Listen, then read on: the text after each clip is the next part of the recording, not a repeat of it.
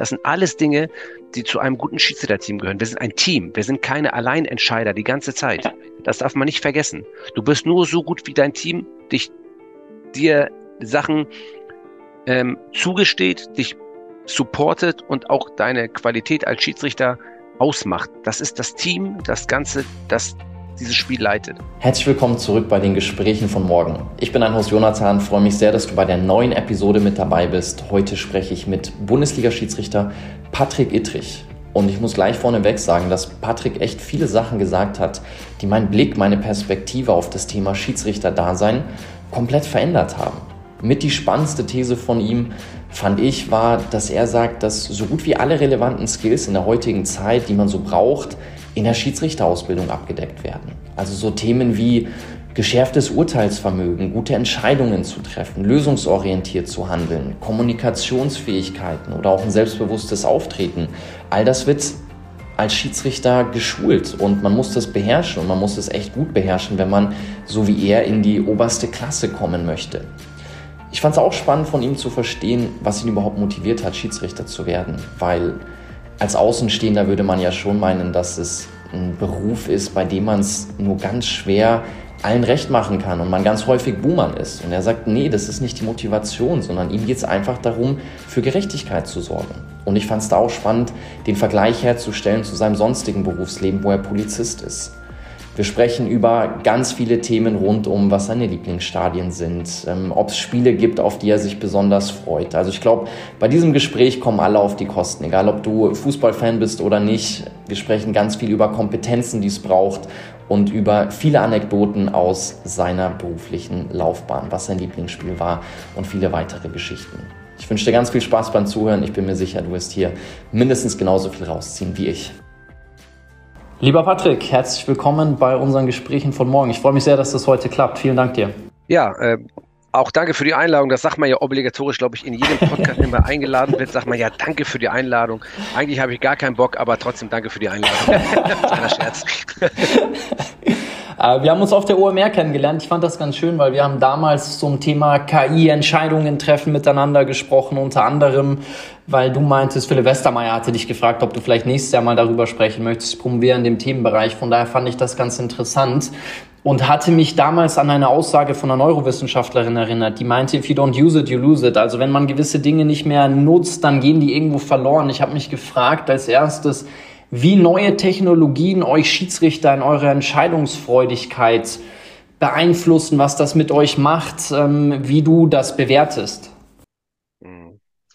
Ich bin ähm, ein Freund von Altem und ein Freund von Neuem. Ich ähm, finde, wir müssen kombinieren lernen, weil es gibt immer in jedem Beruf Basics, die man lernen muss, meines Erachtens, um auch neue Möglichkeiten zuzulassen, ohne die alten komplett unter Teppich zu kehren. Ähm, ein einfaches Beispiel im Schiedsrichterwesen ist es so, dass du am Anfang, wenn du im Team losgehst, in den untersten Klassen keine Kommunikationsmittel hast, außer deine Gestik, deine Mimik und deine Aussprache, ohne dass du ein technisches Mittel nutzt. Man hat also mhm. kein Headset, man hat keine Pieperfahren, mit dem man kommuniziert.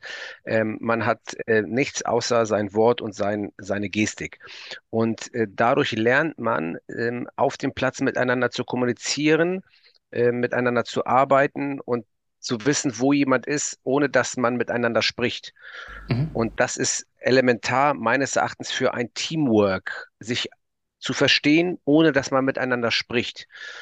Ähm, das ist auch in der Arbeitswelt meines Erachtens relativ elementar. Und ähm, dann gibt es dann, je höher man kommt, wird alles schneller, höher, weiter. Und dann muss man sich jedem fortschrittlichen Mittel, das hilfreich ist, auch mhm. öffnen.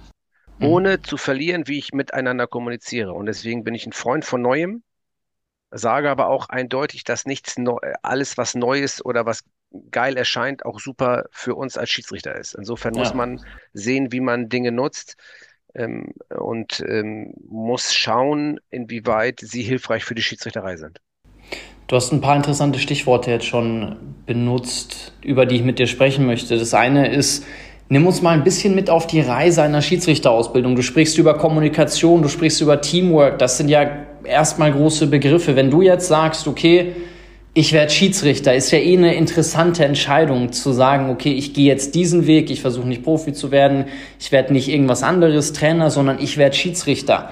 Wie bist du für dich zu dem Entschluss gekommen und was würdest du sagen, sind die entscheidenden Kompetenzen, die du vielleicht mitgebracht hast oder auf deiner Reise gelernt hast, die dann dafür gesorgt haben, dass du nicht in den unteren Ligen geblieben bist, sondern mit diesen neuen Technologien jetzt arbeiten darfst und die Topspiele auch mal pfeifst und ein Real Madrid-Trikot bei dir im Hintergrund hängen hast?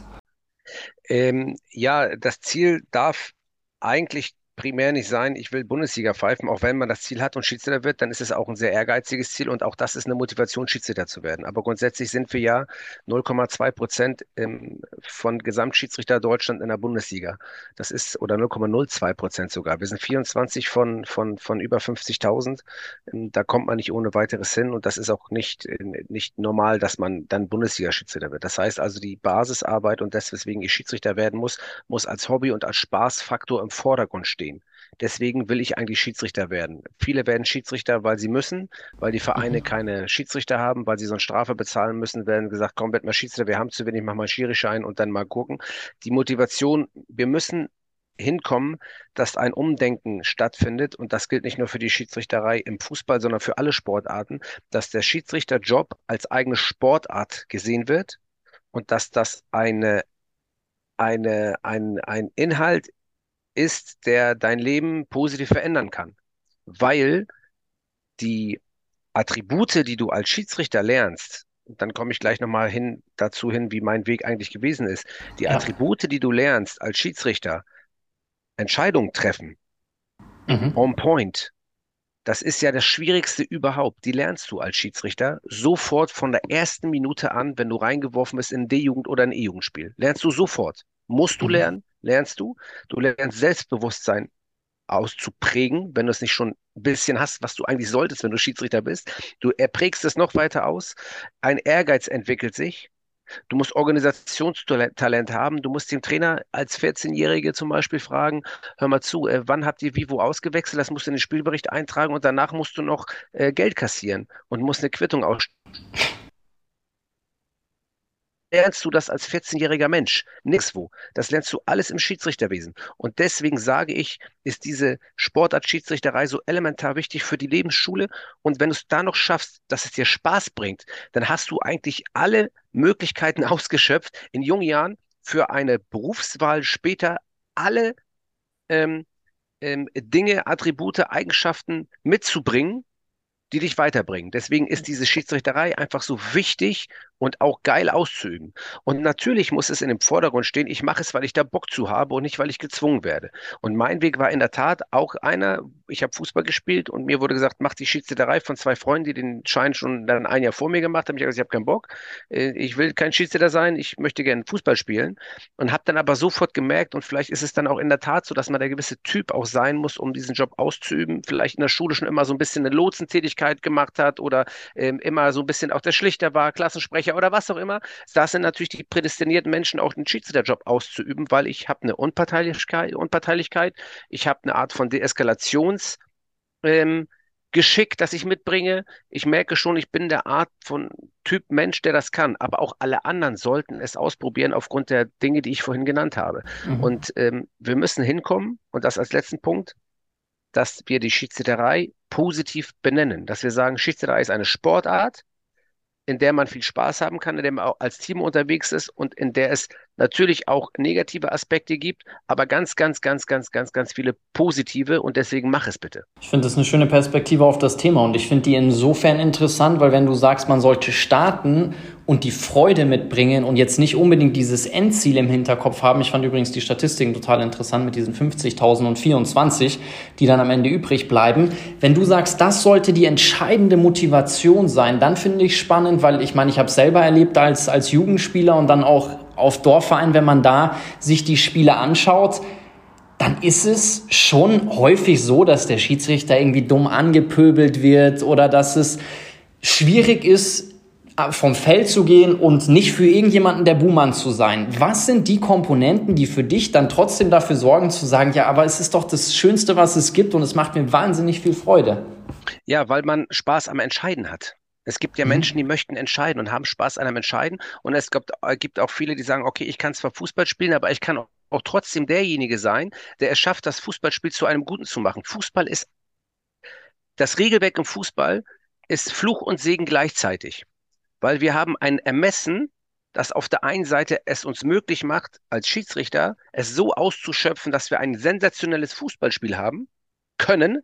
Und auf mhm. der anderen Seite wir uns manchmal wünschen würden, es sollte enger eingegrenzt werden, dass wir nicht so viel zu diskutieren haben. Mhm. Das ist das Problem beim Regelwerk im Fußball. Und aus diesem Grund, aus diesem Grund bin ich dann derjenige, der sagt, okay, und ich habe es in der Hand. Mhm. Ich habe es in der Hand daraus ein Gutes zu machen, ohne Macht auszuüben. Weil äh, es ist ja auch eine Machtposition. Das dürfen wir nicht vergessen. Ich bin Staatsanwalt, Richter, ähm, ähm, ähm, Polizeibeamter zugleich auf dem Platz. Mhm. Ich habe alle Möglichkeiten der Machtausübung. Das ist aber nicht, das soll aber nicht der, das ist ja nicht der Treiber. Der Treiber ist, dass ich es schaffe, dieses Spiel, ich muss mich bewegen, ich kann für den Sport da sein, ich kann für den Fußball da sein, äh, ich kann kommunikativ unterwegs sein, ich bin einer, der viel redet, ich bin einer, der es schafft, auf dem Platz alle Möglichkeiten auszuschöpfen, dass das Fußballspiel gut wird. Und das ist eine Erfahrung, die du aber erst machen kannst, wenn du die Pfeife im Mund hast mhm. und ein Spiel leitest. Erst dann merkst du, ist es was für mich oder nicht oder kann es was für mich werden. Man kann die Schiedsrichterei, es ist beim Fußball ja ähnlich ich weiß, wenn ich mein fünf- oder sechsjähriges Kind, wo, von dem ich nicht hundertprozentig weiß, ist diese Sportart die richtige für das Kind. Was machen wir Eltern? Wir schicken sie zum Hockey, Fußball, Tennis, Basketball überall hin und merken, boah, das ist nichts und das ist nichts. Das ist doch in der Schiedsrichterei genau das Gleiche. Ich sag, probier es aus. Du weißt doch noch gar nicht, ob es dir ja. Spaß bringt. Das merkst du erst, wenn du es machst. Ich finde es interessant, dass du dieses Thema, die Entscheidung in der Hand zu haben und gleichzeitig diesen Machtbegriff mit ins Spiel gebracht hast, weil das wollte ich gerade machen. Und ich finde es auch interessant, dass du dich zusätzlich noch als Polizeibeamten und Richter und Staatsanwalt auf dem Platz ähm, bezeichnet hast, weil du bist ja auch abseits des Platzes in dieser Position. Ich bin Philosoph. Bei mir ist es so, ich finde es ganz spannend, weil wenn man sich die Geschichte anschaut, so dann hast du Philosophen wie Kant, der sagt, okay, das Urteilsvermögen, was man im Laufe seines Lebens aufbaut, ist extrem relevant. Ich würde jetzt meinen, da gibt es eine starke Parallele, umso mehr du pfeifst, umso geschärfter, umso feinfühliger ist dein Urteilsvermögen. Dann haben wir Philosophen wie Nietzsche, die viel über den Willen zur Macht sprechen und zu sagen, okay, da ist schon diese Position, in der ich dann bin, wo ich sage, okay, ich kann ein Spiel entscheidend beeinflussen und am Ende habe ich den längsten Hebel in der Hand. Was würdest du sagen, wie ist das bei dir in deiner Biografie dazu gekommen, dass du interessanterweise gleich in zwei Berufen bist, wo du schon dieses Macht, wo du in eine Versuchung geraten könntest, Macht zu missbrauchen, weil du sie eigentlich hättest und gleichzeitig hast du vorher auch darüber gesprochen, okay, du bist aber auch unparteiisch und musst eigentlich der Richter sein, der ja für alle Beteiligten Fairness transportieren sollte. Ja, und ich glaube, man fällt auf die Schnauze, wenn man seine Macht missbraucht, früher mhm. oder später. Und das weiß man eigentlich schon sehr genau. Und ähm, wenn du im Schiedsrichterwesen meinst, du kannst machen, was du willst, und erschaffst deine eigenen Regeln oder du bist als Polizeibeamter unterwegs und machst deine eigenen Regeln oder wir üben Selbstjustiz aus, wo auch immer wir wollen, dann fallen wir halt damit auf die Schnauze. Und äh, wir reden jetzt nicht von ethischen, moralen Grundsätzen, ähm, wovon man mal der Meinung sein kann, okay, das wäre jetzt vielleicht die bessere Entscheidung gewesen, ist rechtlich aber nicht möglich. Das, wir, wir befinden uns ja ganz oft in einer Zwickmühle, in der wir sagen, ethisch, moralisch ist das absolut vertretbar, aber rechtlich nicht. Also das ist ja ein großes Problem, ähm, aber auch auf der anderen Seite wiederum nicht, sonst hätten wir Selbstjustiz. Deswegen ist das System, das wir haben, schon, schon sehr gut und gehört auch so ausgesprochen. Aber als Schiedsrichter ähm, ist das, ist diese Ausübung der Macht meines Erachtens nicht, darf nicht der Treiber sein, weil mhm. das fällt dir vor die Füße und dann hast du hast du einfach, dann ist es, dann hast du, dann hast du einen Scherbenhaufen und deswegen darf das nicht der Treiber sein. Bist du zu der Erkenntnis gekommen, weil du mal auf die Schnauze gefallen bist oder bist du zu der Erkenntnis gekommen, weil du sagen würdest, okay, du bist einfach ein Mensch mit einem stark ausgeprägten Gerechtigkeitssinn? Ja, ich glaube, das ist eher der Punkt. Ich bin Mensch mit einem, einem sehr stark ausgeprägten Gerechtigkeitssinn und ich sehe mich immer wieder gespiegelt durch meine Töchter, äh, äh, denen ich das wohl weitergegeben habe. Nicht allen, aber den äh, einigen schon. Und da sehe ich das, sehe ich das deutlich wieder, ähm, dass dieser Sinn der Gerechtigkeit bei mir eine hohe Rolle steht. Und es war halt nie der Treiber für mich, Macht auszuüben. Ich hatte Spaß an der Tätigkeit ich hatte immer Spaß an der Tätigkeit. Und manchmal ist sie natürlich anstrengend, weil ich ganz genau weiß, und das hattest du auch schon beschrieben, und das werden alle Schiedsrichter, alle Richter, alle Polizisten, alle, die eigentlich eine gewisse fachliche Unparteilichkeit Parteilichkeit an den Tag legen, eine, eine, eine Fairness ähm, leben sollten, die werden es immer wieder merken, dass nicht halt jeder mit dir zufrieden ist, weil mhm. immer sich einer benachteiligt fühlt und sich schlecht oder falsch und nicht gerecht behandelt fühlt. Und das ist aber das Los dieses Jobs. Und deswegen ist es halt so schade, weil genau dieser Job eigentlich der wichtigste in unserer Gesellschaft ist, meines Erachtens. Mhm. Und dass mhm. der mit Füßen getreten wird von vielen, von vielen, das ist der entscheidende Punkt, der mich wirklich immer ähm, wirklich immer aufregt, ehrlicherweise, und wo ich versuche, immer wieder auch öffentlich dem gerecht zu werden und das zu benennen, dass gerade diese Menschen, die dafür einstehen und zu 95 Prozent ehrenamtlich, ja. dass die, dass die dafür geächtet und beschimpft und geschlagen und, und keine Ahnung was werden. Das ist widerlich. Ja, da kann ich dir nur beipflichten. Ich finde es trotzdem wahnsinnig spannend, in welche moralische Position dich das bringt, zu sagen, du hast einen stark ausgeprägten Gerechtigkeitssinn, du willst fair sein und gleichzeitig bist du ein Mensch, der fehlbar ist, der sicherlich auch mal einfach Fehlentscheidungen trifft. Mittlerweile gibt es Möglichkeiten, auf höchster Ebene das revidieren zu können und zu sagen, okay, das kriege ich korrigiert. Und gleichzeitig stellt sich mir die Frage, wie gehst du damit um, wenn du in die Halbzeit oder ich weiß nicht, ob du in der Halbzeit dir Entscheidungen anschaust oder dann nach dem Spiel feststellen musst, ah, okay, da lag ich komplett daneben und eine Mannschaft war jetzt ziemlich benachteiligt. Naja, wir haben Schiedsrichter, haben, je höher sie kommen, ausgeprägt schon, wenn sie damit anfangen und dabei bleiben, aber je höher sie kommen, eine, einen ähm, so ausgeprägten Sinn und vor allen Dingen eine, ähm, du willst alles richtig machen. Mhm. Du möchtest unfehlbar sein als Schiedsrichter. Mhm. Du möchtest jede Entscheidung richtig treffen. Und wenn du das, wenn du das verinnerlichst und dann einen Fehler machst, dann willst du natürlich diesen Fehler kein zweites Mal machen. Also ich ärgere mich jedes Mal, wenn ich einen Fehler mache. Es gibt vermeidbare und unvermeidbare Fehler. Es gibt Fehler, die kannst, die, die werden einfach gemacht, da kannst du gar nichts für. Hast du ein Beispiel? Und trotzdem ärgern sie mich es gibt zum Beispiel Situationen, die kannst du nicht sehen. Mhm. Mhm. Es gibt Situationen, die in so einem toten Raum sind, wo Spieler umgeben sind. Mal angenommen, es passiert ein Handspiel auf der Torlinie vom Stürmer im 5-Meter-Raum, kriegt er ihn an den angelegten Arm, an den Ellbogen und der Ball geht ins Tor. Dann ist das regeltechnisch nicht erlaubt, weil der Letzte, man soll mit der Hand kein Tor erzielen und der Letzte, der dran war und der Ball geht direkt ins Tor, da darf das Tor nicht zählen. Das kannst du nicht lösen. Kannst du nicht. Und über den ärgere ich mich nicht so sehr wie über einen Fehler, wo ich, keine Ahnung, einer springt hoch und hat die Hand hier oben bis zum Himmel gestreckt und ich gucke vielleicht gerade da nicht hin oder ich habe das nicht auf dem Schirm und der Ball geht dagegen, klares Handspiel und ich muss korrigiert werden. Dann ärgert mich das natürlich umso mehr, weil ich sage, das war ein Fehler, Patrick, den hättest du eigentlich vermeiden können, wenn du konzentrierter gewesen bist, wenn du besser gestanden hättest. Also ich korrigiere und reflektiere mich nach jedem Spiel. Das Erste, was ich tue, nach jedem Spiel, ich suche immer den Fehler bei mir selber. Das mache ich als allererstes. Ich mhm. gucke, welchen Fehler hast du gemacht? War der vermeidbar, war der unvermeidbar? Wenn der unvermeidbar ist, sage ich, okay, musst du abhaken, ärgerlich, vielleicht schaffst du es beim nächsten Mal durch Glück, den zu erkennen, aber er ist, er ist, er ist unvermeidbar gewesen.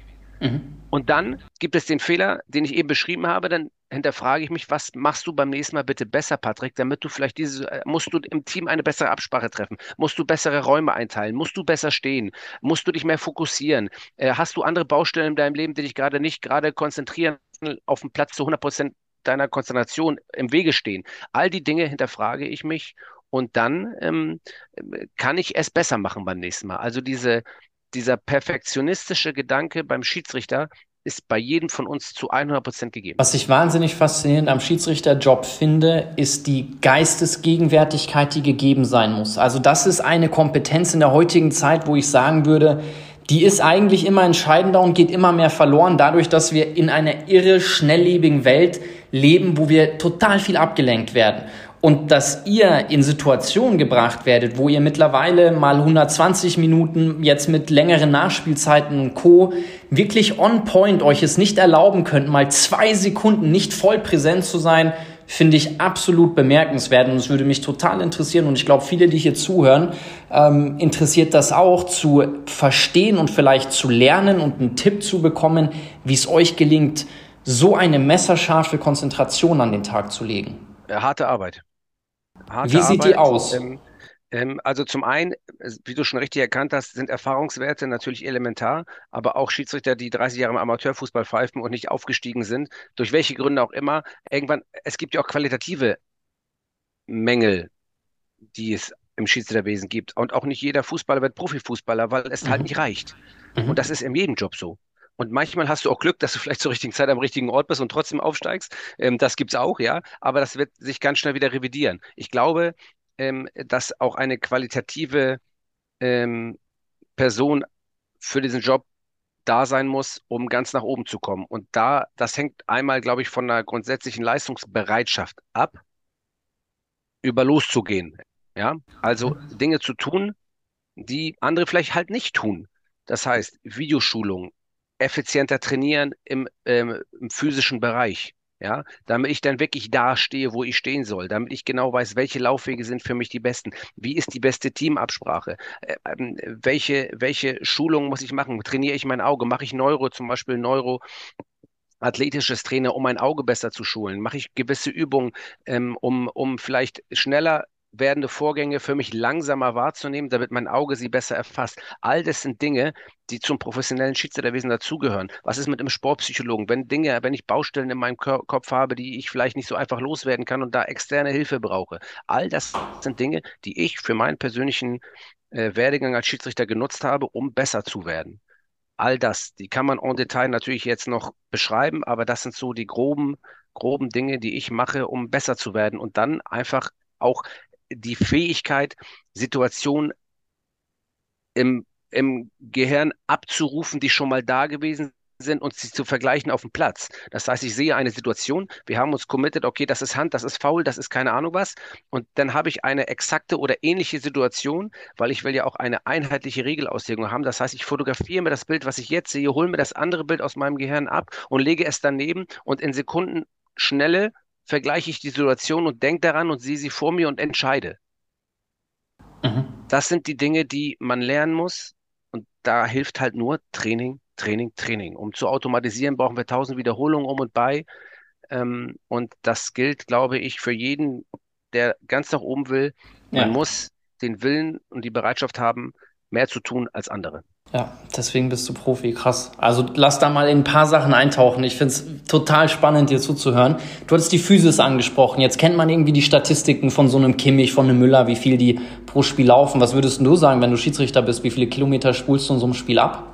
Also ich muss es ja nicht sagen, ich weiß es ja, weil ich ja auch gemessen werde. Es gibt ja auch ja. für uns offizielle Zahlen und wir haben Trainingspläne. Wir haben alle, fast jeder Bundesliga-Schiedsrichter hat einen eigenen Trainer oder einen zentralen Trainer vom DFB, der einem die ähm, Trainingsdaten liefert. Also ähm, ähm, ich muss dazu sagen, ich muss mich ein bisschen zurückhalten, weil ich habe, ich bin jetzt fast 45 und meine, meine, ich spule immer noch viel ab, aber ich bin jetzt kein 32-Jähriger mehr, der wirklich völlig wahnsinnig durch die Gegend läuft. Also unsere Top-Schiedsrichter laufen 12 bis 13 Kilometer. Wow. Und ich pendle mich zwischen 10 und 11 ein, würde ich sagen. Ähm, je nachdem, es ist auch spielabhängig. Ne? Es, hast du Spiel auf ein Tor, hast du ganz viele Richtungswechsel. Also ich habe ähm, teilweise Intervalle, 50 Intervalle pro Spiel, ähm, äh, die man laufen muss. Ähm, dann ähm, Spitzengeschwindigkeit bis, bis 30 km/h äh, beim Schiedsrichterwesen ähm, Beschleunigungswerte, dann Sprints. Ich bin jetzt nicht mehr der Sprintstärkste, ehrlicherweise. Ich kann sprinten, aber ich fall eher, sage ich mal, durch äh, äh, auch gute Antizipation auf, sage ich mal so, ja. ähm, ähm, äh, und, und, und weiß mich, wohin ich mich bewegen soll. Aber es gibt auch verschiedene Läufertypen bei uns, die aus dem Stand in den Sprint gehen, um schneller am Ort und Stelle zu sein. Ich bin eher der, der sich viel auf dem Platz bewegt und versucht schon in die richtige Richtung zu kommen, damit ich halt nicht mehr 50 Sprints machen muss. Und trotzdem hast du 10 bis 15 Sprints auf der Uhr. Ne? Also es ist schon extrem viel. Und deswegen sage ich, ist auch was den athletischen Bereich betrifft, ist die Schiedsrichterei eine eigene Sportart, weil du ja alles abspulen musst. Du musst rückwärts laufen, du musst Sidesteps machen, du musst vorwärts sprinten, du musst Intervalle laufen, du musst gehen, du musst diverse, diverse Richtungswechsel machen. Also du hast eine ganz komplexe Art und Weise des Laufverhaltens, muss gewisse Bahnen einhalten, um nicht angeschossen zu werden, um nicht im Weg zu stehen. Deswegen ist es so komplex. Mhm. Und ähm, und das sind die Dinge, die, die im Schiedsrichterwesen halt, was die Physis betrifft. Und dann hast du natürlich auch Trainingseinheiten, weil du musst ja fit bleiben. Also es ist eher während der Saison Erhalt, wie bei den Profis auch. Wir haben Trainingslager im Sommer, wir haben Trainingslager im Winter. Ich mache immer noch ein eigenes Trainingslager im, im, im Sommer, teile sogar zwei vorweg, damit ich sowohl im Ausdauerbereich als auch im Kraft Stability-Bereich gut aufgestellt bin, um dann sozusagen beim Erhalt während der Saison ähm, nicht mehr so viel machen zu müssen, weil wie gesagt, bei mir, ich bin sehr verletzungsanfällig gewesen eine Zeit lang oder auch immer noch, äh, muss halt gucken, dass ich da den richtigen, das richtige Maß auch in der Regeneration finde, die äh, immer noch in, zu kurz geschrieben wird, weil man sagt, viel hilft viel. Ähm, das ist Quatsch. Insofern, das sind alles die Dinge, die im Schiedsrichterwesen auch eine Riesenrolle spielen mittlerweile. Und ich kann jedem empfehlen, der jetzt zuhört, wenn ihr euch mal so ein Bundesligaspiel anschaut oder auch vor allen Dingen auch mal ein internationales Spiel, gerade so in der, wenn ihr mal wirklich Bock habt, so ein Conference League euch, Spiel euch anzugucken. Da sind ganz viele Schiedsrichter, die neu auf die FIFA-Liste gekommen sind, internationale Schiedsrichter, die fallen fast ausschließlich durch Athletik auf. Mhm. Nicht immer durch eine Top-Performance als Schiedsrichter, ja, weil die natürlich auch neu auf der FIFA-Liste sind, ähm, aus gerade aus, aus, aus Ländern, ähm, die vielleicht nicht aus Top-Ligen kommen, weil die Schiedsrichter irgendwie auffallen müssen, um ähm, auch in die nächste höhere Leistungsklasse der UEFA zu kommen. Und schaut euch einfach mal an, wie die rennen und wie die laufen. Dann kriegt ihr einen Eindruck davon, was Schiedsrichterei auch physisch heißt. Und bei dir höre ich raus, du bist so ein bisschen der Xabi Alonso unter den Schiedsrichtern. Viel Erfahrung, du liest das Spiel.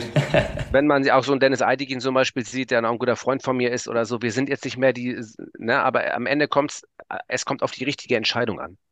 Das ist das A und O. Natürlich kann ich nicht im Mittelkreis stehen mit einem Carbonadenfriedhof hier ne, und sagen, ey, ich sehe alles aus der Mitte, sondern ich muss natürlich schon physisch da, da sein. Aber, ähm, aber es kommt am Ende auf die richtige Entscheidung an. Und wenn ich die richtige Entscheidung nicht treffen kann, weil ich 20 oder 30 Meter weg bin, dann muss ich mich hinterfragen. Ja. Aber wenn ich die treffen kann, weil ich ökonomisch laufe, ja, dann ist das kein Ausschlusskriterium, sondern, sondern ähm, für unser Alter entsprechend ein gutes Kriterium. Jetzt hast du zum zweiten Mal das Alter angesprochen. Da gab es ja einen ziemlich ähm, prominenten Case von einem ehemaligen Kollegen von dir, Herr Gräfe. Ähm, wie betrachtest du das Thema Altersdiskriminierung in dem Job? Wie lange willst du es noch machen? Was ist da deine Haltung zu? Ehrlicherweise ist meine Haltung ähm, dazu, dass ich die Altersgrenze gut gefunden habe. Mhm. Weil dann, ähm, ich war ein Befürworter der Altersgrenze, weil erstens sage aber auch nicht, dass es falsch ist, sie abzuschaffen. Mhm. Mich falsch verstehen. Ich sage nur, was ich für mich besser gefunden hätte, weil ich eine ganz, ich bin Freund von ganz klaren Regelungen. Mhm.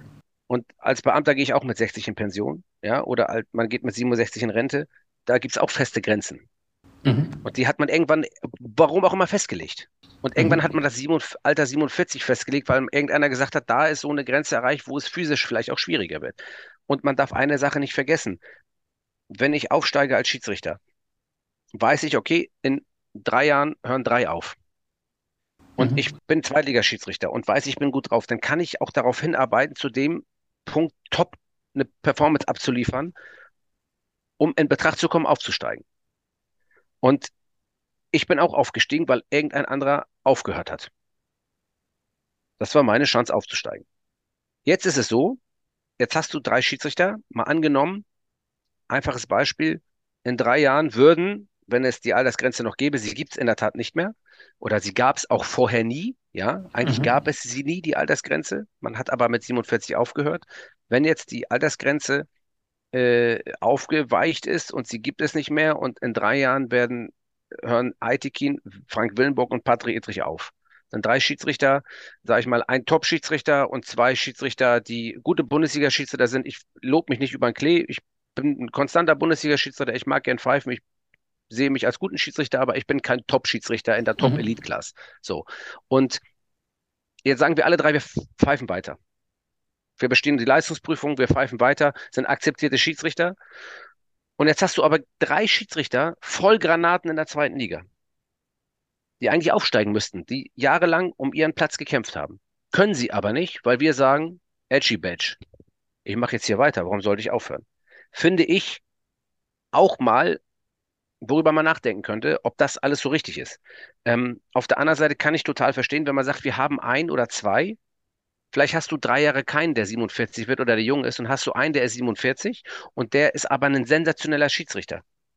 Und eigentlich kann sagen, den, warum soll der aufhören? Der ist topfit, der pfeift super, der ist akzeptiert, der hat eine super Entscheidungsqualität. Warum soll der aufhören, wenn der noch kann? Kann ich genauso gut verargumentieren und deswegen ähm, sage ich nicht, dass ich zwingend dagegen bin, dass äh, äh, ich hätte es nur besser gefunden, wenn es eine klare Regelung gegeben hätte. Und so ist es jetzt, wie es ist. Und dann kann man erst entscheiden. Für mich ist es aber immer noch ein Richtwert. Ne? Also wenn ich mit 47 mhm. ähm, merke, alter Schwede, boah, du wirst dem nicht mehr gerecht, ja, dann muss man auch mal sagen, ich entscheide selber, wann ich aufhöre und äh, nehme das vielleicht sogar auch noch mal früher in Anspruch. Kannst du als Schiedsrichter eigentlich absteigen, wenn du jetzt in der ersten Liga bist und du hast da einen dieser 24 Plätze und es ist nicht altersbedingt, sondern leistungsbedingt und man sagt einfach, okay, in der zweiten Liga haben wir jetzt hier drei Vollgranaten, wie du gesagt hast, und in der ersten Liga gibt es eine Person, die performt irgendwie schon eine ganze Weile nicht, dass man sagt, es geht nach Leistungsprinzip? So wird es immer weiter jetzt, man darf, ich muss jetzt dazu noch was erklären. Ja, jetzt darfst du eine Sache nicht vergessen. Wir sind keine Fußballer oder eine Mannschaft, die als Mannschaft auf- oder absteigt. Wir mhm. sind Einzelpersonen, die ihr Leben darauf aufgerichtet haben, ganz nach oben zu kommen. Mhm. Jetzt hast du folgendes Problem als Beispiel. Jetzt hast du einen Schiedsrichter, nehmen wir mal Dennis Aitikin oder nehmen wir mal Felix Brüch oder Felix Zweier oder Tobias Stieler oder wie sie alle heißen. Top-Schiedsrichter. Jetzt pfeifen die, kommen die in die Bundesliga, haben das, sie haben jede Klasse durchlaufen sind in jede Klasse immer ein höher gesteppt und haben ihr Lebensziel erreicht, in die Bundesliga aufzusteigen als Einzelperson. Jetzt mhm. pfeifen die drei Jahre sensationell, jetzt haben die ein Kackjahr, weil es vielleicht nicht läuft. Der soll dann absteigen? Das ist keine Mannschaft, die als ja. ganze Mannschaft absteigt, wo einer mal kacke ist. Ja, der kann mal auf die Bank gesetzt werden und dann denkt mhm. er mal nach, ob der so eine geile Performance abliefert und dann äh, trainiert er vielleicht ein bisschen mehr und rutscht dann wieder in die erste Elf, ist aber immer noch im Kader. Mhm. Ich bin alleine. Mhm. Und das ganze Lebenswerk wird zerstört, weil ich eine nicht so gute Saison habe. Komm, den lassen wir jetzt mal absteigen.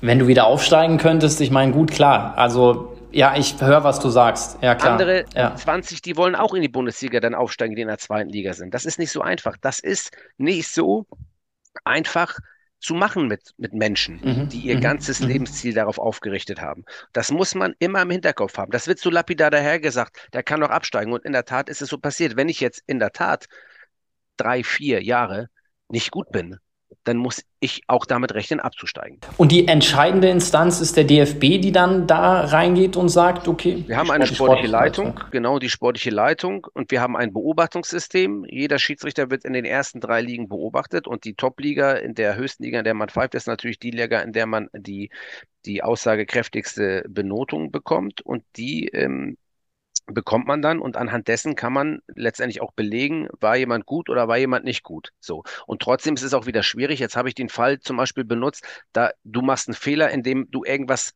machst, was du nicht sehen kannst. Es ist ja mhm. trotzdem Fehler, der in deinem Beurteilungsbogen als Fehler auftaucht. Mhm. Mhm. Aber du kannst eigentlich überhaupt nichts für den Fehler. Ist trotzdem ein geiler Schiedsrichter, hat aber diese eine Situation nicht sehen, gesehen, weil er sie nicht sehen konnte. Das musst du natürlich zu dem Fehler unterscheiden, der für alle eigentlich sichtbar ist, wo du sagst, aber oh, eigentlich muss der das sehen. Kann dir aber auch passieren. Das kann dir auch passieren. Wir sind nicht, ne, nur wenn dir das halt ja. jedes Spiel passiert, da muss man halt denken, boah, ist halt nicht so geil, denn, ne, so. Dann kriegst du aber auch messbar gesehen weniger Spiele in der Bundesliga. Also ja. pfeife ich jetzt eine Karre Mist zusammen, ja, ähm, dann äh, wirst du mich nicht jedes Wochenende in der Bundesliga sehen. Ja. Dann pfeife ich halt mal zweite oder mal dritte Liga oder bin mal vierte Offizielle oder keine Ahnung was. Dann wirst du mich nicht jedes Woche in der Bundesliga sehen. Auch da jetzt, gibt es ein Leistungsprinzip. Mhm, mh. Du hattest gesagt, du würdest dich jetzt als guten Bundesliga-Schiedsrichter einstufen, dann gibt es nochmal die Ebene drüber. Ist das dann die UEFA, die FIFA, die dich hochzieht? Wie sieht das aus und was ist nochmal der entscheidende Sprung zu sagen, okay, du bist absolute Weltspitze zu, ich bin ein richtig guter Bundesliga-Schiedsrichter, aber jetzt auch mehr nicht? Ja, also man muss unterscheiden. Ähm, du kannst auf die, die sogenannte FIFA-Liste, sozusagen, das ist das Abzeichen, das die zehn ja. Bundesliga-Schiedsrichter auf der linken Seite tragen, das ist das FIFA-Emblem.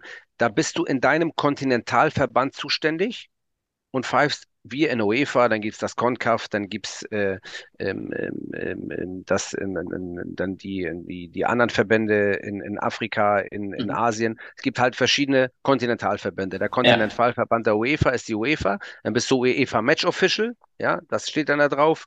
Ähm, bist aber als FIFA-Schiedsrichter sozusagen gemeldet bei der UEFA du musst mindestens zwei Jahre Bundesliga pfeifen und du musst ein dementsprechendes Alter haben. Ich bin in die Bundesliga aufgestiegen mit 36, da war ich schon zu alt, auf die FIFA-Liste zu kommen, weil was soll ich da, da bin ich Platzhalter, das macht keinen Sinn. Das heißt also, mhm.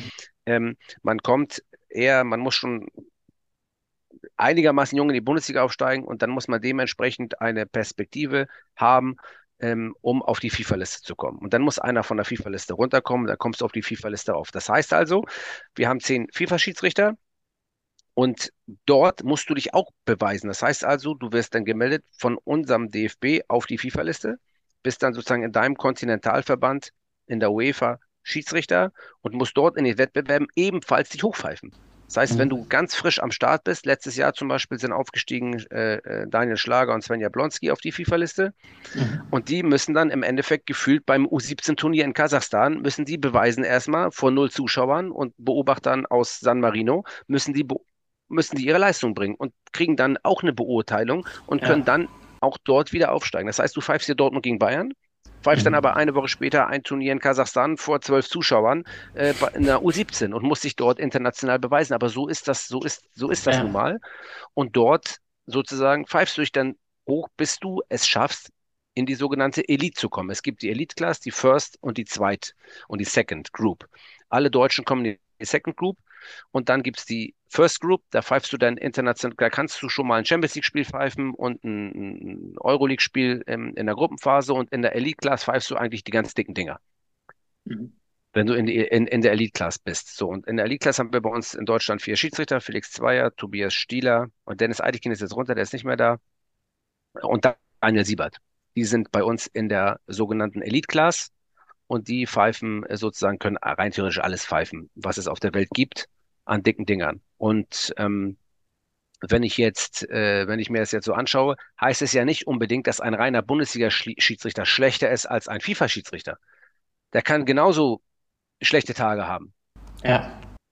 Ja, nur wenn du als Top-Schiedsrichter in der Elite eingestuft wirst, wie Daniel Siebert oder jetzt auch ehemals Dennis Aitikin oder Felix Zweier, die dann die internationalen Topspiele pfeifen, dann kannst du, dann kannst du nicht sagen, der pfeift jedes Wochenende zweite Liga in Deutschland. Ne? Also ähm, so. Und deswegen ähm, gibt es eine gewisse Kategorie von Spielen in der Bundesliga, die mehr oder weniger auch diesen Schiedsrichtern vorbehalten ist weil es auch ein internationales Renommee ist. Auf der anderen Seite, wenn ich als Bundesliga-Schiedsrichter, reiner Bundesliga-Schiedsrichter wirklich einfach super pfeife, dann kann man mal mir auch leistungstechnisch an mir ja gar nicht vorbei, um zu sagen, okay, der kriegt auch so eine Spiele.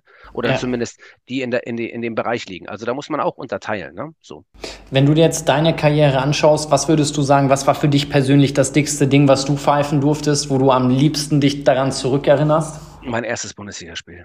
Das war nicht das dickste, aber es war das geilste ich werde immer mich an das erste Bundesligaspiel zurückerinnern, weil das das einschneidendste Erlebnis in einer Schiedsrichterkarriere ist. Es, es gibt zwei, glaube ich, zwei.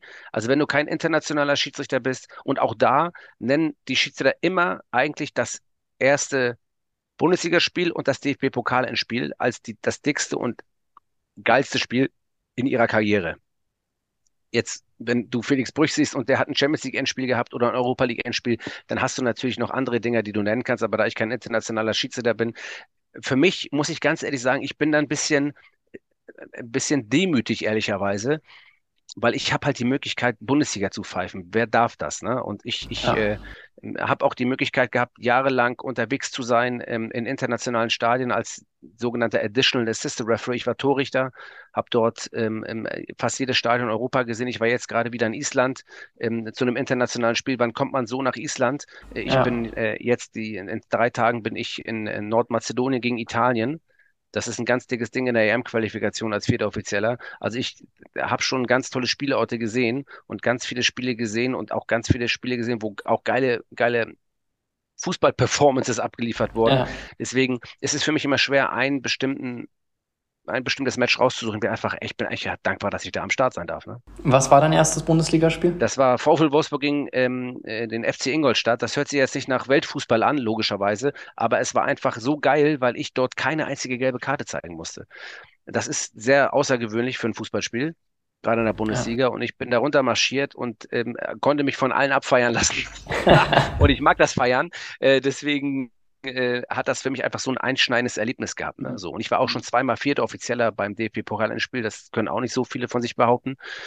Ähm, und äh, habe, wie gesagt, in, in ganz viele tolle Spiele auch, auch in der Bundesliga schon gepfiffen. Ich, hab auf, ich glaube auch natürlich aufgrund meiner Verletzungshistorie, die wirklich sehr ausprägend ist, ist mir auch vieles verwehrt geblieben, aber ich bin da jetzt nicht traurig drum, weil es ist so, wie es ist. Lass uns nochmal zum Anfang unseres Gesprächs zurückkommen. Du hattest gemeint, und das fand ich schön, dass es am Anfang die Motivation sein muss, zu sagen, du machst es aus Liebe zur Sache, weil es dir Freude bereitet und nicht die Motivation zu sagen, irgendwann kann ich in den größten Stadien landen, auch wenn das eventuell meine Ambition ist. Und du meintest, dann irgendwann ist es relevant, dass technologische Hilfsmittel, die hilfreich sind, das hast du extra betont gehabt, dass die dann auch eingesetzt werden dürfen.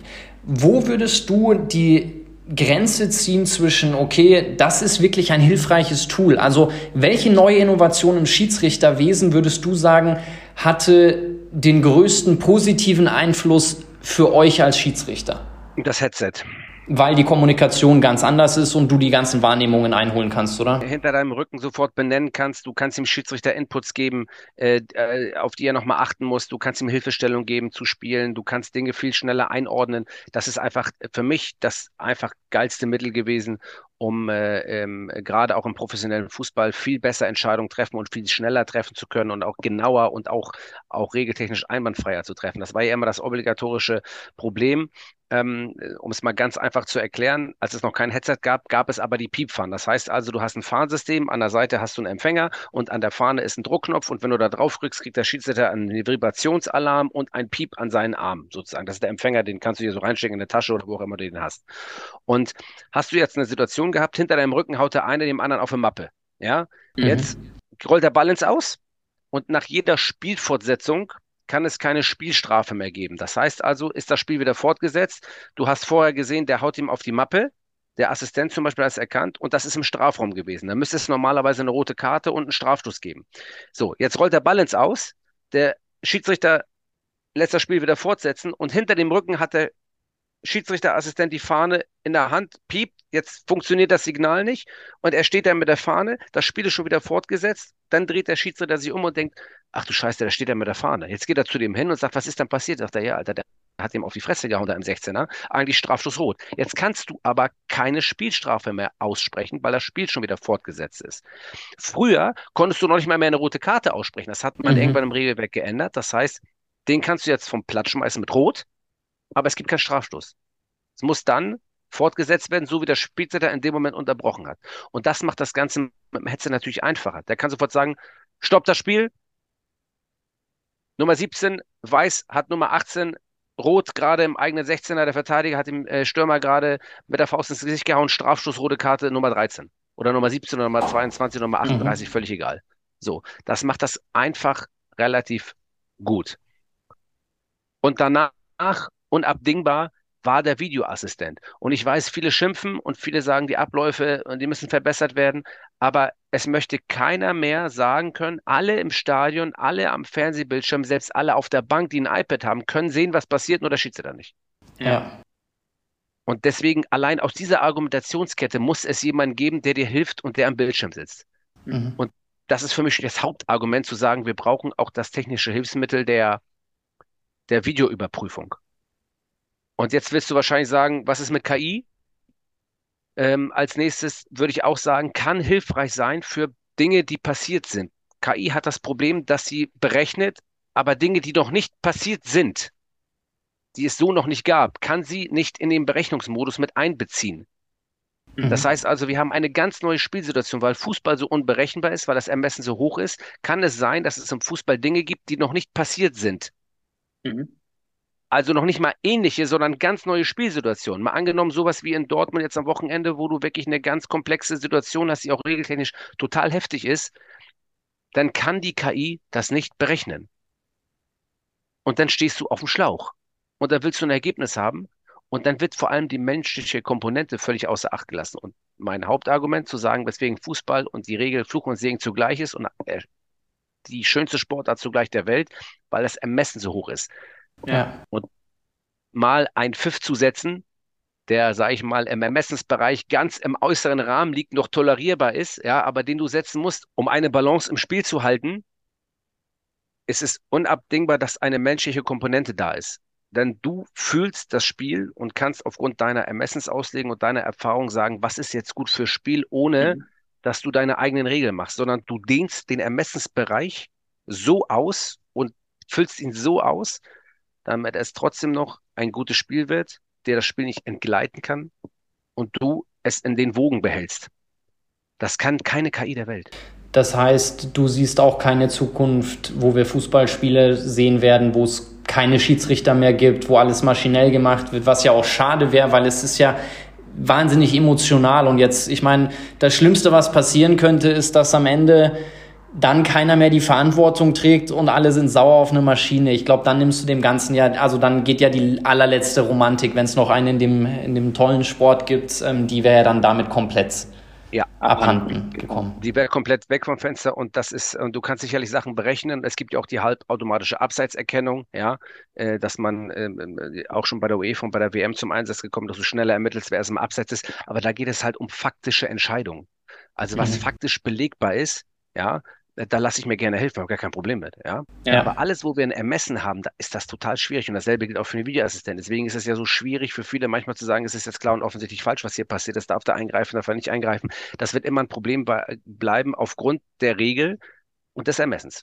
Jetzt hast du den Ermessensspielraum ein paar Mal angesprochen. Ich hatte mit Urs Meier mal ein interessantes Gespräch, weil ich mit dem in Austausch gegangen bin und von ihm verstehen wollte, wenn du das Gefühl hast, okay, Du hast zwei, dreimal während eines Spiels eine Mannschaft benachteiligt. Tritt dann ein Fall ein, wo du sagst, ich meine, es darf nicht passieren, aber manchmal hast du trotzdem als Zuschauer vom Fernsehen das Gefühl, kompensiert er jetzt ein bisschen? Hat er im Hinterkopf, dass er zweimal das Handspiel für die Mannschaft übersehen hat und ist deswegen jetzt da ein bisschen kleinlicher zum Vorteil von der Mannschaft? Oder kriegst du es hin, als Mensch komplett auszublenden, was passiert ist und sagst, Vergangenes ist Vergangenes, ich bewerte nur noch nach vorne gerichtet? Oder schwingt das mit, wenn du in der Halbzeit merkst, so, boah, ich, ich hätte den vom Platz stellen müssen oder das hätte ein Elfmeter sein müssen und ich habe es einfach nicht gemacht? Wie beeinflusst dich das im Spielverlauf? Wir haben ja vorhin über Professionalität gesprochen. Mhm. Und wenn ich als professioneller Schiedsrichter so eine Denkweise an den Tag legen würde, wie du eben beschrieben hast, dann habe ich ja nichts verloren. Ja. Ich erkläre es an zwei, ähm, an zwei Beispielen. Das eine Beispiel ist ganz einfach. Ein Fehler und ein Fehler sind wie viele Fehler? Zwei.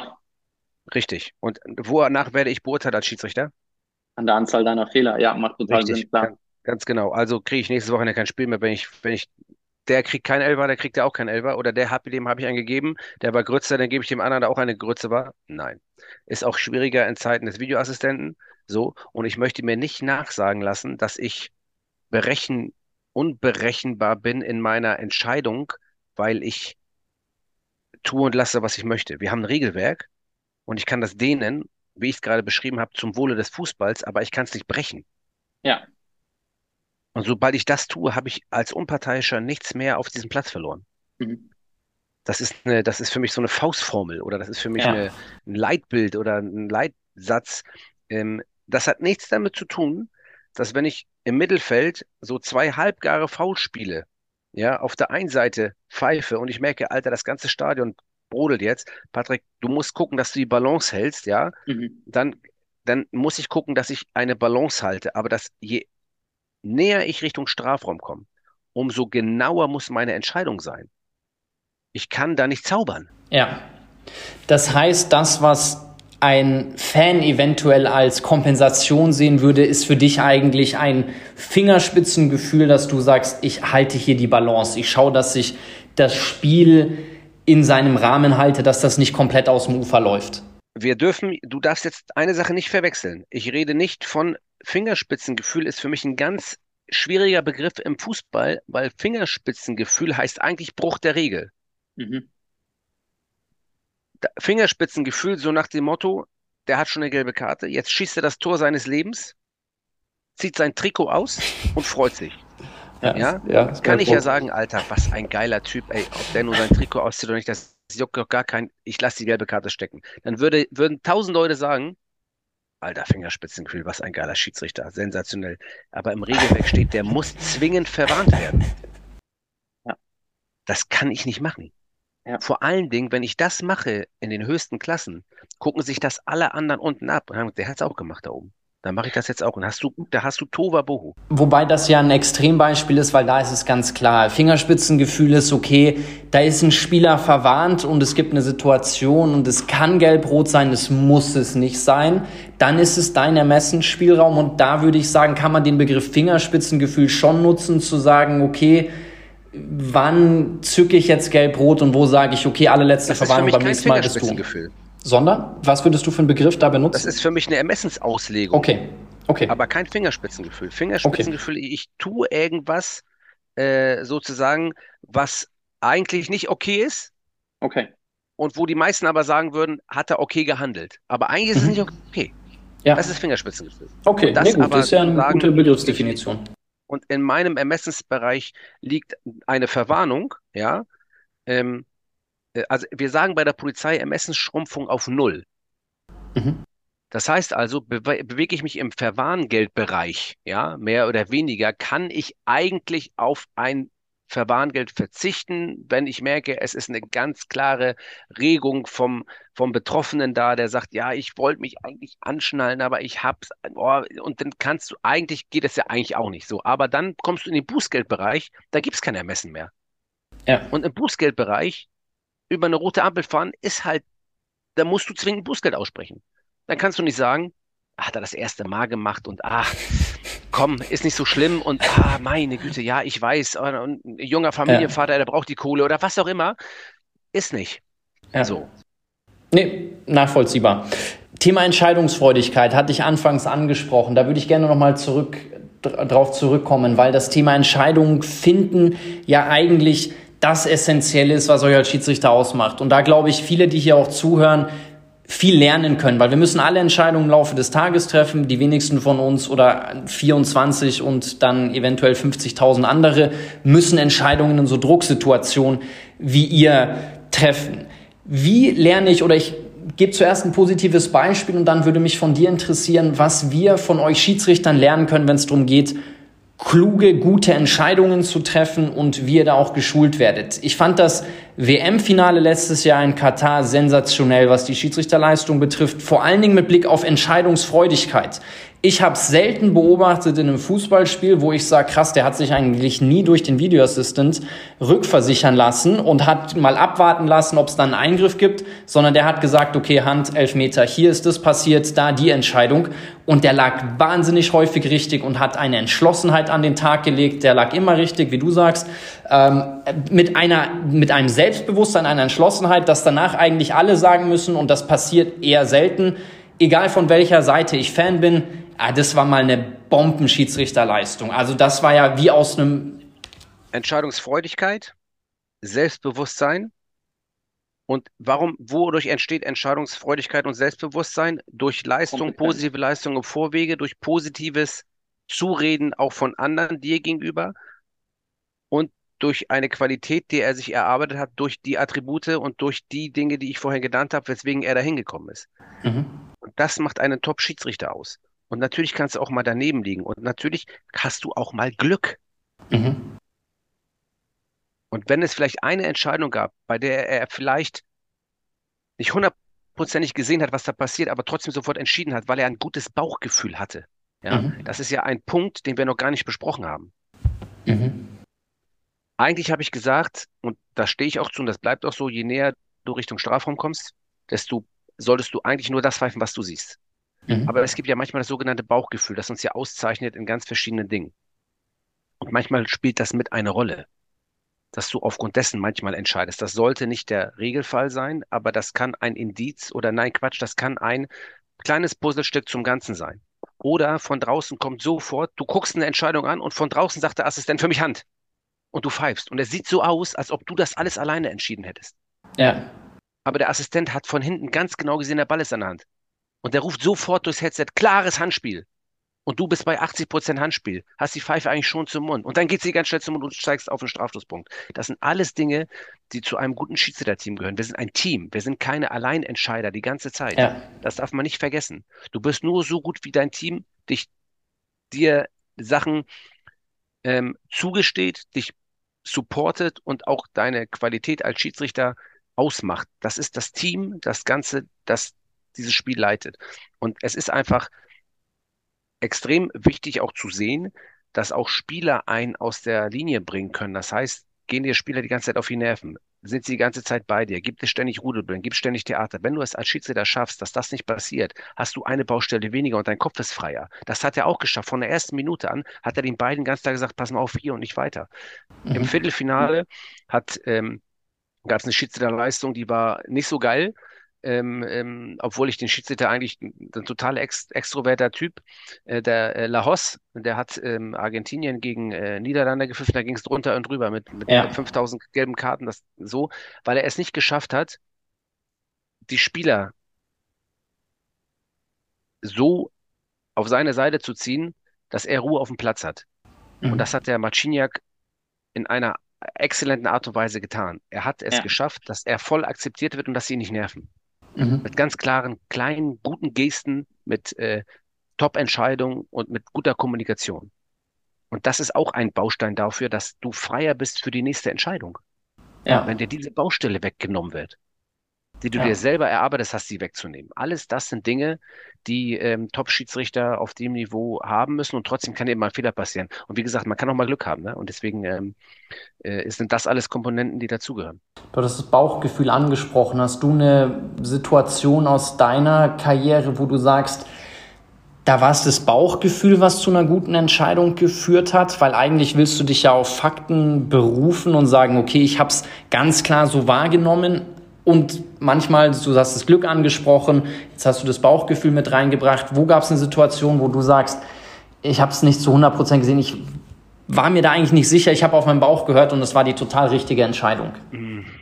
Ja, das gab, ähm, also das ist aber schon länger her, muss ich sagen. Also in Zeiten von Videoassistenz und, ähm, und qualitativ hochwertigen Entscheidungen nehme ich das Bauchgefühl für mich immer mit auf und gebe mir ein Gefühl, aber wenn ich es nicht hundertprozentig gesehen habe, dann, dann, dann muss ich es weiterlaufen lassen, weil es ist immer besser, auch nach außen hin zu sagen, ich habe was nicht gesehen und habe mich dann korrigiert, als was zu pfeifen, was nie da gewesen ist. Ja. Dann sagt man, hat er weiße Mäuse gesehen. Ich habe ein Negativbeispiel für Bauchgefühl und Übermut. Letzter Spieltag, letzte Saison habe ich Union Berlin gegen Werder Bremen gepfiffen und dann habe ich einen Strafschuss gepfiffen für Union Berlin, der war, war halt keiner. Also es war einfach keiner. Und es war sehr deutlich keiner mir stand ein Spieler davor, vor der Situation. Am 5-Meter-Raum will einer den Ball annehmen, dann kommt der Werder-Spieler gegrätscht und grätscht den Ball vor das Programm weg. Und ich habe noch nicht mehr geguckt, wo der Ball hingeht. Also, also manchmal, du, es gibt ja verschiedene Möglichkeiten, manchmal muss man auch mal eine Zehntelsekunde mit der Entscheidung warten, zu gucken, Alter, guck mal, wo der Ball hingeht. Wenn der mhm. den so trifft, kann der Ball nur in die Richtung gehen. Oder wenn er nicht trifft, dann geht er wahrscheinlich nicht in die Richtung. Es ist auch ein Indiz, aber trotzdem muss es erkennen. Ich habe es nicht erkannt, habe mich war übermütig. Ich habe eine super Saison gepfiffen, habe gesagt, Alter, das ist ein ganz klarer Strafstoß. Der haut den da schön aus den Socken. Äh, äh, ganz klarer Strafstoß. Ich habe es zwar nicht richtig erkannt, aber den flöte ich da jetzt mal hin. Das ist natürlich totale Scheiße, muss ich ganz ehrlich sagen. So, weil, ich, äh, äh, weil ich der Meinung war, ähm, das kann nur richtig gewesen sein, was du da, was du, was du da pfeifst. Hab's aber nicht hundertprozentig erkannt. Das werde ich nie wieder machen. Mhm. So, und das ist auch eine Mischung aus Bauchgefühl, Übermut. Äh, ähm, das kann auch passieren. Deswegen ist das auch ein Rat an alle, zu sagen, ey, nur weil ihr seid, bei meiner Seite, ich habe ja 50 geile Spiele gepfiffen oder habt immer jede ganz schön richtig getroffen, dass die der nächste automatisch auch richtig ist. Davon muss man sich komplett frei machen. Also deswegen sage ich das. Ich lerne auch nie aus. So, ja. das wird mir so in der Form auch nie wieder passieren. Jetzt hat der Videoassistent innerhalb von fünf Sekunden gesagt, Patrick, der spielt den Ball. Ich wollte noch nicht mehr rausgehen und mir das angucken, weil es mir eigentlich klar war. Im nächsten Moment habe ich gedacht, das war scheiße, was du hier gemacht hast. So, also man muss auch Zugeständnisse für sich selber machen, wenn was falsch läuft. Aber um deine Frage zu beantworten, nochmal so Bauchgefühl nutzt du meistens im Mittelfeld. Ja. Wo du nicht viel Schaden anrichten kannst, sage ich mal, äh, mhm. äh, wo du vielleicht manchmal, um die Balance zu halten, aber es ist grundsätzlich so, dass man, ich eigentlich jedem nur raten kann, pfeift das, was ihr seht. Sonst kann es sein, dass es nach hinten losgeht. Ja. Ja, ist ja auch wichtig, dann ab und zu solche Fehler zu machen, um daraus zu lernen. Also es sind die Fehler, die am meisten hängen bleiben, wo du sagst, da bist du am tiefsten in die Reflexion gegangen. In der Philosophie sprechen wir, wenn wir über einen tugendhaften Charakter sprechen, darüber, dass du viele tugendhafte Entscheidungen triffst und dadurch baust du einen tugendhaften Charakter auf. Würdest du sagen, als Vergleich zum Thema Entscheidungen treffen umso mehr Entscheidungen du triffst, jetzt will ich nicht von nur guten Entscheidungen sprechen, aber dass ihr einfach sehr, sehr gut darin seid, die richtigen Entscheidungen zu treffen, weil ihr einfach viel häufiger in Situationen gebracht werdet, wo ihr schnell on-point Entscheidungen treffen müsst? Oder wie kann man gute Entscheidungsfindung schulen? Ja, ähm, klar, die Masse, weil ich da eine Vergleichbarkeit habe. Und die abzurufen, die ich schon getroffen habe und mit denen zu vergleichen, die ich dann treffen muss. Mhm. Das ist das A und O. Okay. Und eine hohe Konzentrationsmöglichkeit ähm, aufrecht zu erhalten oder die Konzentration so aufrecht zu erhalten, damit ich auch abrufen kann. Das heißt, die Physis muss gegeben sein äh, und ich muss den Willen zum Fokus haben. Ja. Du hattest keinen Bock auf das Podcast-Gespräch, mir macht es wahnsinnig viel Spaß. Gibst du mir noch so fünf bis acht Minuten, dass ich dir noch ein paar abschließende, schnelle Fragen stelle und dann bist du entlassen und kannst dich den Themen widmen, auf die du mehr Bock hast. Ähm, das sind ein paar Fanfragen. Ich glaube, so die interessieren alle. Gibt's irgendwelche Spiele, wenn du das sagen darfst, also so ein bisschen aus dem Nähkästchen plaudern, wo du sagst, hey, nee, das darf ich nicht sagen, da, da komme ich in Teufelsküche, dann sag einfach bitte next. Ähm, Gibt's irgendwelche Spiele, wo du sagst, da freust du dich am meisten drauf? Ähm ich habe ja schon gesagt, ähm, ich freue mich auf jedes Spiel, aber ich, es wäre gelogen, wenn es nicht Spiele gäbe, wo ich sage, das ist schon ein großer Fokus. Derbys sind natürlich geil. Also muss mhm. man schon in aller Form sagen. Ähm, und ich hatte das Glück, in der letzten Saison beide Niedersachsen-Derbys zu pfeifen. Sowohl das Hin- als auch das Rückspiel. Die sind auch beide gut gelaufen, so für mich äh, als auch fürs Team. Insofern ähm, bin ich da glücklich, dass ich da angesetzt werden durfte und auch, dass ich die Spiele bekommen habe und dass sie gut gelaufen sind. Das sind natürlich besondere Spiele, da freut man sich auch drauf. Aber genauso kann das natürlich, wenn die gar nicht gut laufen kann, sagen, alter Schwede, boah, also, dass er so geil war. Ähm, also insofern sind Derbys natürlich was ganz Besonderes ähm, und da freut man sich natürlich auch drauf. Aber ich möchte trotzdem betonen, das möchte ich auch nicht, dass das jetzt hier als so eine Geralfloskel klingt. Ich freue mich wirklich auf jedes Spiel. Wenn du eine Regel ändern dürftest, welche Regel würdest du ändern? Zeitstrafe würde ich einführen. Ah, okay, cool. Das würde ich tatsächlich auch machen. Ich finde das eine sehr, sehr gute Regel. Und was ich würde mehrere äh, Regeln ändern. Ich habe in der FAZ am Anfang des Jahres ein Interview gegeben, das auch sehr äh, international in ganz vielen Medien ähm, ähm, auch ähm, thematisiert wurde. Ich habe vier Regeländerungsvorschläge gegeben, die ähm, meines Erachtens nötig werden, um den Fußball ähm, fairer zu machen. Was sind die anderen also einmal, drei? Äh, einmal, eine, einmal die ähm, ähm, einmal die 10 Minuten Zeitstrafe einführen als, als Cool-Down-Möglichkeit sozusagen. Mhm. Mhm. Wann würde die gezogen werden? Also statt einer gelb-roten Karte? Sagen, okay. Ne? Also auch ja. bei, bei Lamentieren, bei, bei, wenn einer mich anläuft, ähm, bei, bei, bei solchen Dingen, wo ich, wo ich ja. sagen muss, nee, du gehst jetzt mal nach draußen, wenn er anfängt, mich an zu beschimpfen oder also, und es auch noch nicht rotwürdig ist, dann würde ich sagen, 10 Minuten raus. Und ja. nach der 10-Minuten-Straße gibt es auch keine gelbe mehr. Nach 10 Minuten kommt nur Okay, also die Zeitstrafe von, von fünf äh, oder zehn Minuten würde ich ansetzen bei, bei Mobbing of the Referee, also wenn man nicht angeht, wenn man anfängt zu pöbeln, ähm, da würde ich eine zehn Minuten Zeitstrafe ansetzen, damit der Spieler runterkommt und auch ganz kleine Grenze aufgezeichnet bekommt und nicht nur eine gelbe Karte. Ähm, und äh, nach der gelben Karte gibt es ja eine rote Karte bei uns oder eine gelb-rote Karte. Ähm, und nach der zehn Minuten Strafe gibt es auch nur noch gelb-rot oder rot und nicht mehr gelb. Ja. Das wäre eine Regeländerung. Die zweite, die ich angeregt hatte, ähm, das Verhindern einer schnellen Spielfortsetzung. Ähm, jetzt habe ich in Darmstadt jemanden gehabt, einen Spieler ähm, von Union Berlin, als ich Darmstadt gegen Union gepfiffen habe, der hat nach fünf Minuten den Ball weggekickt, als jemand hinterherlaufen wollte, habe ich ihm gelb gegeben und der ist nach 20 Minuten mit gelb-rot vom Platz gegangen. Da hat die gelbe Karte eine Wirkung gehabt, mhm. weil der Spieler sie nicht unter Kontrolle hatte bei einem Foulspiel. Mhm. Aber normalerweise passieren so Dinge in der 70., 80. Minute, dass immer das, die schnelle Spielfortsetzung verhindern. Dann holt er sich gelb ab, dann wird er ausgewechselt und hat eigentlich sein Ziel erreicht, ohne dass ihm eigentlich eine wirkliche Strafe ähm, oder der Mannschaft eine wirkliche Strafe entgegengesetzt wird. Und ich finde, da sollte man parallel zum Handball eine Teamstrafe draus machen. Das heißt also, immer wenn jemand die schnelle Spielfortsetzung verhindert, gibt es nicht nur zu einer gelben Karte auch automatisch ein Freistoß 18 Meter vom Tor. Okay. Das ist die zweite Idee, mhm. die ich habe. Die dritte Idee ist, wenn ein Spieler sich auf dem Platz rollt, als wenn er 10.000 Tode stirbt äh, und eine Verletzungsunterbrechung hervorrufen will, dann muss er nach der Behandlung des Arztes zwingend drei Minuten vom Platz und drei Minuten draußen stehen bleiben. Mhm. Ähnlich parallel auch zum Handball. Mhm. Wenn die, ein Ärzte kommen, dann muss der drei oder Spielzüge draußen bleiben. Mhm. Das würde verhindern, ähm, wenn jemand wirklich verletzt ist, dann braucht er eh die Zeit. Ja. Und wenn jemand nicht verletzt ist, dann steht er ganz schnell wieder auf. Mhm. So. Und äh, ich würde grundsätzlich ähm, äh, Rudelbildung äh, konsequent, also eigentlich möchte ich, dass nur der Spieler, der Mannschaftskapitän mit mir spricht, kommen andere Spieler zu einer Rudelbildung oder kommen andere Spieler und belagern mich nach einer Entscheidung, sollte eigentlich jeder Spieler, der dort an der Belagerung teilnimmt, eine gelbe Karte bekommen. Okay. Spannend. Cool zu hören. Ich hatte tatsächlich so, wenn ich noch eine fünfte Regel reinschmeißen dürfte, bevor der Video Assistant Referee eingeführt ähm, wurde, ich hätte für klare Schwalben im Strafraum eine rote Karte eingeführt, weil die, die sind auch spielverändernd. Das ist, finde ich, wie eine Notbremse. Wenn du einen Elfmeter schindest oder eine Notbremse, ich hätte gesagt, Schwalben im Strafraum, ich finde es wahnsinnig unsportlich. Die hätte ich gerne mal mit Rot bestimmt. Habe ich auch kein Problem mit. Würde ich auch. Ich glaube, man muss viele Dinge vielleicht sogar härter ahnden, um eine wirkliche Veränderung zu erzielen. Was hältst du von Challenges für Trainer wie in anderen Sportarten? Ja, äh, habe ich ein großes Streitthema gerade im letzten Podcast irgendwo gehabt, habe ich mich auch mit einer Basketball-Schiedsrichterin drum äh, unterhalten, wo es diese auch im Basketball gibt, die Challenges. Ich bin ähm, von mir aus ja, können wir gerne machen. Ich will nur darauf hinaus, dass man die Regel ändern muss. Dass das der, die meisten nicht bewusst ist. Weil du kannst, wie ich dir vorhin erklärt habe, nach einer Spielfortsetzung keine Spielstrafe mehr ausstellen. Mhm. So, jetzt bist du Trainer äh, im, bist du Trainer, du stellst dir vor, du bist Trainer, hast ein Fußballfeld vor dir und links oben im Strafraum wird einer gefault.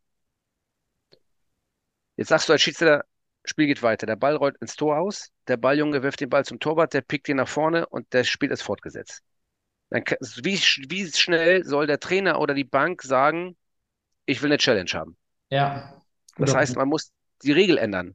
Entweder man gibt ihm 15 Sekunden, man sagt zwei Spielunterbrechungen oder der Schiedsrichter muss es anhalten oder was auch immer. Da ist so. Und deswegen finde ich, das muss man wissen und am Ende muss es ja trotzdem jemand entscheiden. Am Ende sagt dann der Trainer, geh mal raus, guck sie an und dann heißt es am Ende, sagt der Schiedsrichter, nee, ist trotzdem nichts.